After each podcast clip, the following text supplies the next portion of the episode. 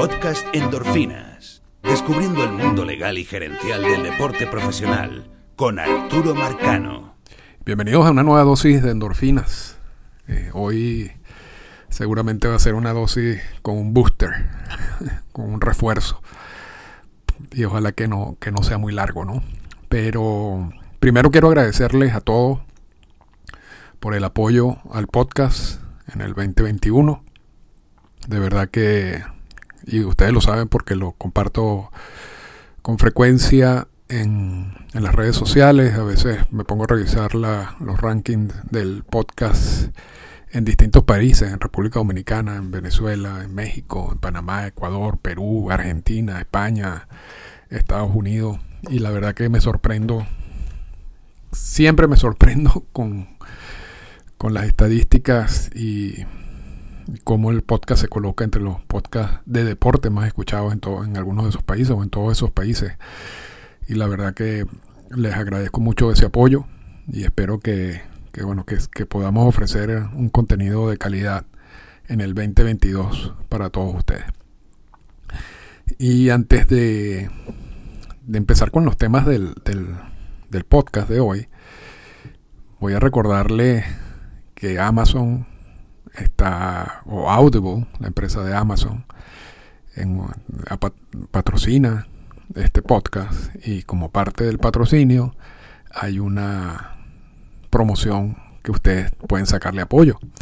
Y es que si van a audibletrial.com slash endorfinas y endorfinas, la E de endorfinas en mayúscula, pueden obtener un audiobook gratis. Y luego, si quieren suscribirse al sistema de Audible, perfecto. Pero si no quieren suscribirse, se quedan con el, con el audiobook por un año. Así que no, no, yo creo que no pierde nada en intentarlo. Yo sé que hay mucha gente que ya ha aprovechado la promoción. Y como es el último podcast del año y uh, estoy grabándolo un 23 de diciembre, como básicamente como autorregalo de Navidad, no es malo llevarse un audiobook. Hay, hay, hay un millón de audiobooks en Audible. Uh, todas las semanas comento algunos. Si quieren de béisbol hay muchos que pueden eh, escoger. Está The Game, que es el que he recomendado porque es un audiobook de 20 horas muy interesante para lo que se está pasando para lo que está pasando ahorita con, con el cierre patronal. Eh, hay audiobook de, de novelas policíacas, de, de detectives, de cualquier tema, de cualquier tema. Y si quieren ir a los clásicos, hay audiobooks de los clásicos. Están libros de García Márquez, de Vargas Llosa. Entonces, realmente aprovechen. Aprovechen porque no, no le, es gratis. Repito, audibletrial.com slash endorfinas y la E de endorfinas en mayúscula. Y escojan un audiobook y si les gusta y se quieren suscribir, háganlo, porque eso, eso es una forma de, consumir contenido fácil en cualquier momento y, y, es importante consumir contenido. Uno no puede producir contenido si no consume contenido. Y normalmente a veces lo hace uno leyendo, pero hay muchas oportunidades en el día que, que uno puede escuchar ya sea un podcast, ya sea un audiobook. Y eso también entra del, en, en, en, esa parte del contenido que uno, que uno debe manejar. Para, para luego poder producir opiniones y, y contenido de calidad. Así que bueno, lo, les dejo eso hoy como, como el último podcast del, del año. Espero que lo aprovechen. En el podcast de hoy vamos a hablar dos cosas. Vamos a empezar con los planes para el 2022. Yo creo que por supuesto, y esta parte está relacionada con el segundo punto, yo creo que el, pero no, no me voy a extender ahora, sino después, el, el problema del cierre patronal y el problema laboral se va a extender. Y por supuesto vamos a hacerle seguimiento muy de cerca a todo lo que está pasando. Pero adicionalmente, y esto es algo que realmente dejé de hacer en el 2021, por porque me enfoqué más, incluso antes en el, en el, en el 2020, me enfoqué más a hacerle como seguimiento al, a lo que pasaba en la temporada del COVID y a las negociaciones. Y ahorita los últimos podcasts casi todos han sido eh, sobre, sobre el cierre patronal. Aun cuando en el 2021 y en el 2020 a veces incluía algunos, algunos podcasts sobre libros que me... Y como, unos comentarios de algunos libros que me llamaron la atención. Pero antes de eso, antes del 2020, habían o hacía muchos podcasts como de actualidad. Por ejemplo, estamos en una temporada y hay un pelotero que famoso que es suspendido por violencia doméstica o por violación de la política antidopaje o por cualquiera de las reglas de MLB y normalmente agarraba y analizaba ese caso. Y eso lo dejé de hacer en los últimos años, pero lo vamos a hacer en el 2022 porque primero que esos eran los podcasts, por cierto, más, más populares, los que, que la gente escuchaba con más frecuencia por, por ser temas de actualidad, tal como el cierre patronal.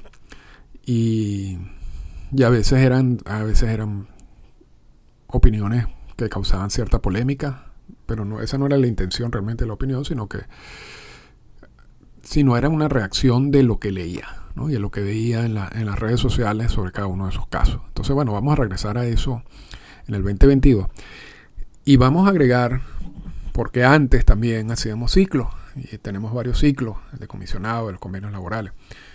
Y al principio del podcast también había hecho un análisis de algunos casos de derecho deportivo importantes que le dan sentido a lo que estamos viendo hoy en día, ¿no? a, las estipulaciones que hay en el convenio laboral y a la forma como, se maneja gerencialmente los equipos. Por ejemplo, el caso de Messer y Magnali, que por cierto ayer eh, se compró un aniversario más de la decisión de Peter Sitz, en el cual se elimina la, la, interpretación que se le daba a la cláusula de reserva y se abre la, la agencia libre. ¿no? Y luego de esa decisión se incorpora la figura de agente libre en el convenio laboral. Como ese caso, creo que analizamos dos o tres más. Está el de Flood, creo que el de Tulson, el de las leyes antimonopolio, también. Está sobre todo en los primeros, en los primeros podcasts que, que, aparecen en SoundCloud, porque antes de, de, la, de la época de SoundCloud había otra, como duró una, una pequeña etapa de endorfina en otra plataforma, pero esos podcasts no los pude recuperar. Entonces, en el 2022, en el 2022, vamos a... Y esto es algo que me lo han pedido y que son casos de derecho deportivo importantes que se estudian en los programas de derecho deportivo en los Estados Unidos y se estudian y a veces se dan en algunos de estos diplomados de derecho deportivo, que también mucha gente tiene interés en hacerlo. Pero aquí en Endorfina, bueno, vamos a ofrecer ese contenido gratis. Vamos a escoger, no sé, 10, 15, 20 casos eh, de distintos tipos. Y yo creo que cuando, cuando vean los casos, primero se van a sorprender de lo interesante que son. Y después se van a dar cuenta de que todo el, toda la, la, realidad del béisbol hoy en día es consecuencia de eso, de esos casos, de las negociaciones del CBA. O sea, la evolución del béisbol de MLB como industria y del juego en sí es consecuencia de, muchas cosas que pasan fuera del terreno. Y dentro de, dentro de esas muchas cosas están estos casos de derecho deportivo. Y vamos entonces a, dedicarle algunos podcasts a eso. Y siempre he dicho, Endorfinas yo lo veo como un, como un proyecto educativo. Y, esto, y hablar de estos casos de derecho deportivo, yo creo que entran dentro de ese, de ese plan que tengo con el podcast. Así que eso es uno de los, eso es uno de los planes en general que tengo, los, los, casos de derecho deportivo, regresar, a, analizar casos actuales, casos que, polémicos que pasen eh, más allá del cierre patronal y por supuesto dedicarle todo el tiempo al cierre patronal porque luego que culmine el cierre patronal, cuando sea, eh, va a haber un nuevo documento y ese documento que es que el convenio laboral va a necesitar ser analizado, a ver qué fue lo que las partes acordaron y qué consecuencia podría tener en el juego, o dentro del en el terreno y en las oficinas. También hay otros documentos que se fue un documento que se firmó recientemente, que es el acuerdo invernal, el Winter League Agreement, que también le vamos a dedicar espacio para analizar. Así que hay muchos temas que yo creo que les va a llamar la atención y que están eh, relacionados con, los temas legales y gerenciales del béisbol. Así que ese, ese, es el, plan maestro para el 2022 y espero que, les guste. Y también vamos a, y he ofrecido mil veces hacer el, Spaces en, en, Twitter o cualquier otra plataforma para, para reunirnos un poco y conversar, pero no, no he podido, no he podido finiquitar ese plan. Pero sí lo vamos a hacer. Eso lo tengo yo en la lista y lo vamos a hacer también. Y vamos ahora con, con, la conclusión del, podcast de hoy, el último del año. Y tiene que ver con el cierre patronal, ya para, para despedirnos. Espero que, no me lleve mucho tiempo eh, esta, esta última reflexión del año. Pero hace ayer sacaron los, los números sobre la inversión que hace MLB en salarios y para nada fue una sorpresa de que los equipos que la inversión que hace MLB en salarios ha sido la más baja desde 2015 y eso es consecuencia por supuesto del convenio laboral. O sea, el convenio laboral está funcionando perfectamente para los equipos y para MLB también por supuesto sacan las mismas cifras de, de las nóminas de cada uno de los equipos y las multas por pasarse del, CBT, del Competitive Balance Tax, y aquello, y también el impacto que tiene la, inversión en nómina en algunos equipos en el, desde el punto de vista del revenue sharing o de la política de compartir ganancias. Y yo creo que eso lo hemos tocado mil veces, no vamos a entrar en detalle ahorita porque no eh, hay, hay, otras cuentas que lo hacen, sobre todo en redes sociales. Eh, pero simplemente algo que hemos dicho mil veces, el, CBA está funcionando perfectamente para los equipos. O sea, todo eso, a nadie debe sorprender esos números. Esos números son consecuencia de lo que se negoció. Y lo que se negoció en el 2000, no en el 2016, eso viene desde antes. Y, y eso no va a cambiar. Eso no va a cambiar. Y eso es básicamente el punto que el sindicato dice, bueno, sí tiene que cambiar. Sí tiene que cambiar porque no puede ser que la industria está generando más dinero que nunca y está dedicándole un porcentaje bajo, si se quiere, a los salarios. Debería, debería haber una, una relación. Si suben los ingresos de la, liga, deberían subir el porcentaje de esos ingresos que van destinados a salarios. ¿Okay? Esa, esa, es la lógica del, del sindicato, pero vamos a estar claros, debido a que ellos firmaron los últimos convenios laborales, entonces estamos viendo lo que está pasando hoy en día. O sea, fue culpa del sindicato estar en este momento. Y aquí vamos como con el pronóstico del 2022 sobre cuándo termina este cierre patronal. Sabemos que en diciembre no, no hubo negociaciones. O sea, realmente no hubo negociaciones no solamente de los puntos más importantes, sino en general. En un momento salió el rumor de que se estaban negociando otros aspectos y realmente en estos momentos no hay ningún tipo de negociación. Entonces se va a perder todo el mes de diciembre. Después viene enero. Eh, terminará esto en enero, lo veo poco probable. Lo veo poco probable porque muchos de estos temas realmente necesitan varias jornadas de trabajo y de análisis y de ver las consecuencias de cada una de, las políticas y todo ese tipo de cosas. Y pareciera, pareciera que MLB no está interesado en escuchar ninguna de las propuestas del sindicato. Porque considera que las propuestas del sindicato no tienen sentido.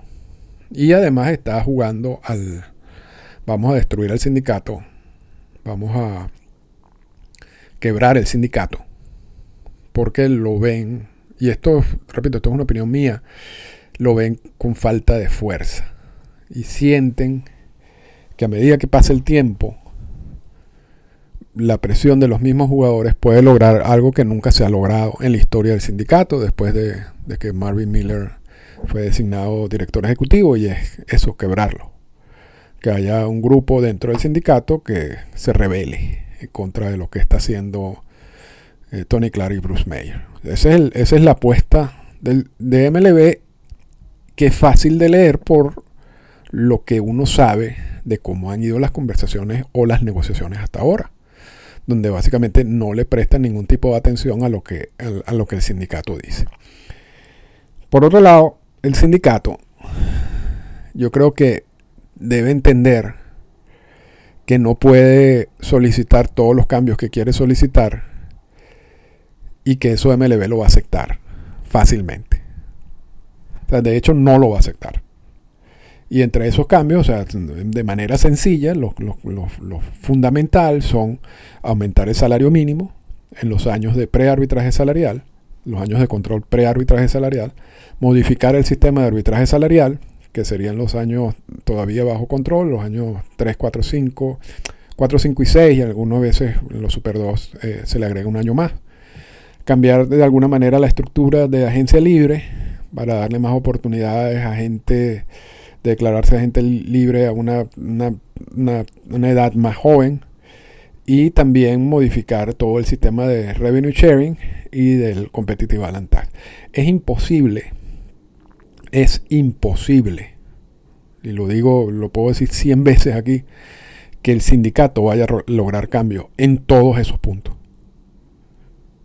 Si, el, si el sindicato logra cambios en todos esos puntos, bueno, habrían hecho un trabajo que ni Marvin Miller en su época de oro logró hacer. Entonces, no va, no va a ocurrir. Eso no va a ocurrir. Tienen que escoger algo dentro de esos cuatro o cinco puntos, basarse en ese cambio específico y luego tratar de ver si se puede hacer algún ajuste en los otros puntos. Pero es imposible que todos esos puntos los cambien. Y ya MLB dijo que no tiene interés en cambiar muchos de esos puntos. O sea, MLB no tiene interés de subir el salario mínimo considerablemente, considerablemente, de los primeros años de prearbitraje salarial. No tiene, tiene ganas de cambiar el proceso de arbitraje salarial, y, y eso es un punto que quiero tocar después. Tiene un plan de que los agentes libres pueden declararse agentes libres a los 29.5 años, que ya lo hemos analizado con anterioridad y no tiene ningún tipo de interés de cambiar ni el CBT ni el, ni el revenue sharing de manera que le interese al sindicato. Tienen unos planes allí, pero esos planes en, general lo que van a lograr es una situación peor. Eh, o sea, va a ser un control aún mayor. Entonces, yo considero que el, punto en donde hay cierto acuerdo, y yo creo, para ser honesto, y mientras más leo, más me, más me convenzo de que es así, de que hay cosas en que si las dos partes negocian de buena, de buena fe se puede llegar a un acuerdo. Porque no, no están muy separados. Es, un asunto de negociación, es un asunto de incorporar de repente economistas con, que tengan iniciativas o imaginación para que, para que puedan como complacer a ambas partes, pero hay, asuntos en donde pareciera de que están relativamente cerca de llegar a un punto que pueda favorecer a ambas partes, repito. Y en, uno de esos puntos, por ejemplo, está el proceso de arbitraje salarial. Yo creo que el, arbitraje salarial tal como está definido y como se ha venido definido, lo ha venido definido el, definiendo el, el convenio laboral y, eso es una figura que entra antes de, los agentes libres. Es algo que no le gusta ni al sindicato ni a MLB. O sea, es una de esas eh, de uno de esos conceptos en que ambas partes aceptan que necesita un cambio. Entonces, yo fuera el, el, sindicato, y claro, yo, yo, esto lo digo así por, por un ejercicio del, podcast, pero es evidente que ellos han, analizado todos estos puntos más que yo, es simplemente compartir una idea. Yo usaría como mi, base para, negociar, entregar el, el arbitraje salarial a algo parecido a lo que se había propuesto por MLB, con algunos ajustes, con lo de la fórmula y todo eso, siempre y cuando reciba otros beneficios en otras áreas. Porque yo no creo que el arbitraje salarial esté funcionando bien ahora. Por muchas razones. Por muchas razones. O sea, muchos de los jugadores que marcan estos procesos de arbitraje salarial están amarrados por, por extensiones contractuales que lo saca de, hasta cierto punto del, del, arbitraje salarial, aun cuando hay unos, unos sueldos preestablecidos para esos años de arbitraje salarial que podrían ser usados como comparación, pero que no, o sea, para la calidad de jugador no van a, no, no van a empujar el proceso de arbitraje, esos sueldos de arbitraje salarial, no lo van a hacer.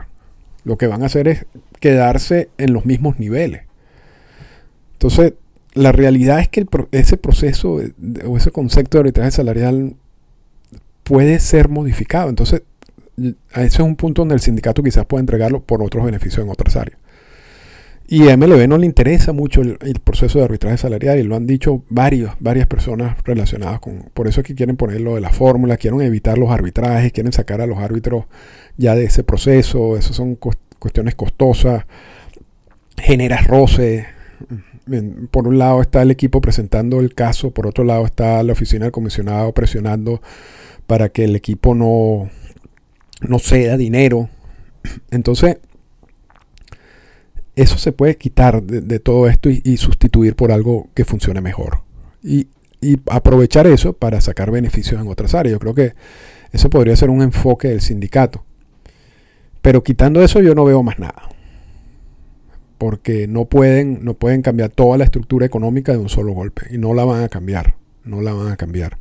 Y MLB está muy cerrado en eso. Yo creo que MLB se va a cerrar más a medida que pase el tiempo. Entonces yo creo que en enero no se va a solucionar esto y ya en febrero entonces empieza todo el movimiento de los sprint training y el sprint training va a ocurrir porque va a haber sprint training y temporada de ligas menores, o sea, de jugadores fuera de roster de 40. Entonces va a haber un movimiento de sprint training pero que no va a incluir a los jugadores de roster de 40. ¿Estará esto resuelto para febrero? Posiblemente no. Posiblemente no.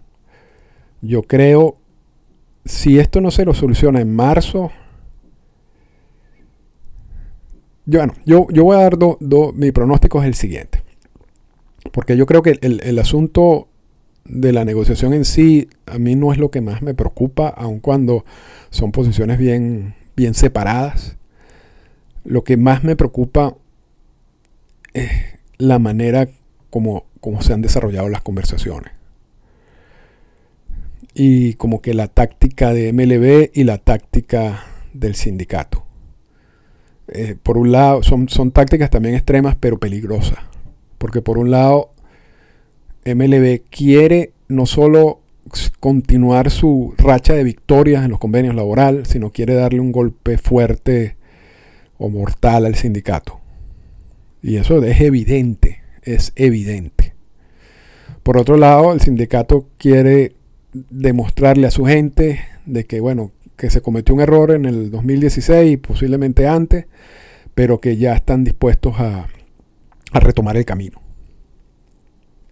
y a darle fuerza al sindicato y a generar victorias en estos CBA.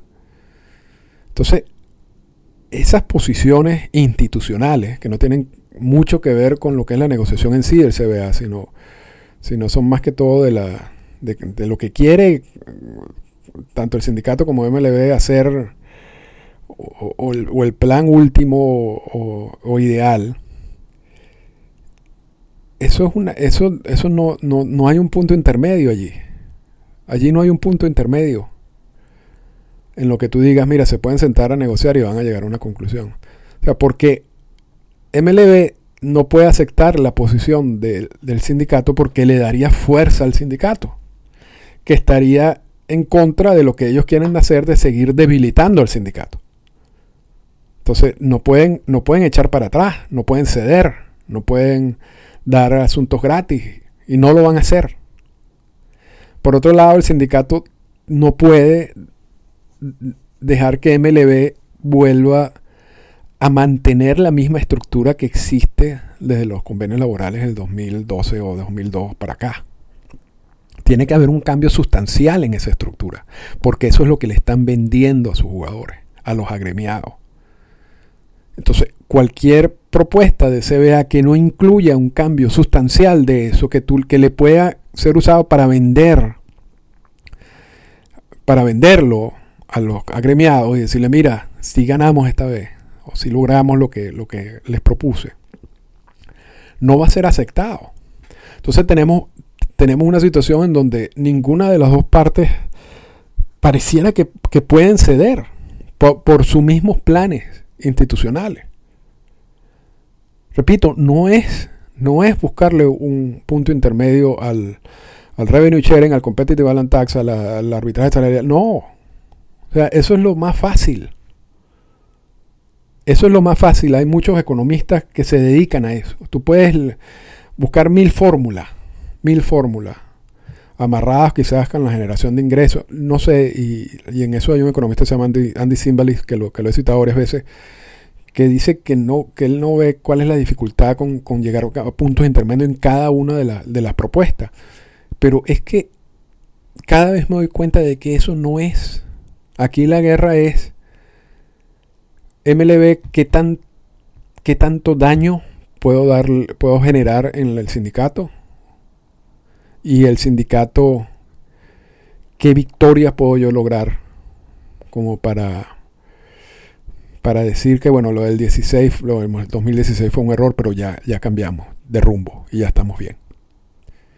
Y si esa, y con esto cerramos, y si esa negociación, si esta negociación se centra en esos dos puntos. Esto no va a terminar nunca. Entonces, mi pronóstico es que si las partes, y uno puede, uno puede ver, uno va a ver cierto avance en enero, uno espera. yo, pensaba que íbamos a ver cierto avance en, en diciembre, no ocurrió, pero uno espera que en enero sí si uno ve que la, actitud de las dos partes y la relación entre las dos partes se mantiene, como en la época de la, negociación de la temporada del COVID o como el, cuando, cuando venció el CBA y empezó el paro, el cierre patronal y las ruedas de prensa y todo eso, se mantiene con esa tónica. Yo no creo que esto sea algo que se va a solucionar en dos, tres, cuatro meses. O sea, quizás, quizás no solamente se lleve el sprint training, se lleve parte de la temporada. Si el tono cambia en enero, entonces yo sí creo que, puede haber un, un acuerdo antes de, que empiece el sprint training, que debería ser lo lógico. Pero si me ponen a escoger una de las dos, yo me diría que el tono no va a cambiar y que esto va a ser un problema o una situación que se puede llevar meses. Y lo decíamos en el podcast de la semana pasada. Esta estrategia de cierres patronales que se ha usado en otras ligas, la liga que salió de luego de declarar un cierre patronal, el que resolvió el asunto y firmó el convenio laboral con más eh, rapidez, lo hizo en cuatro meses. Y la que lo hizo de la manera más lento se tardó casi un año y medio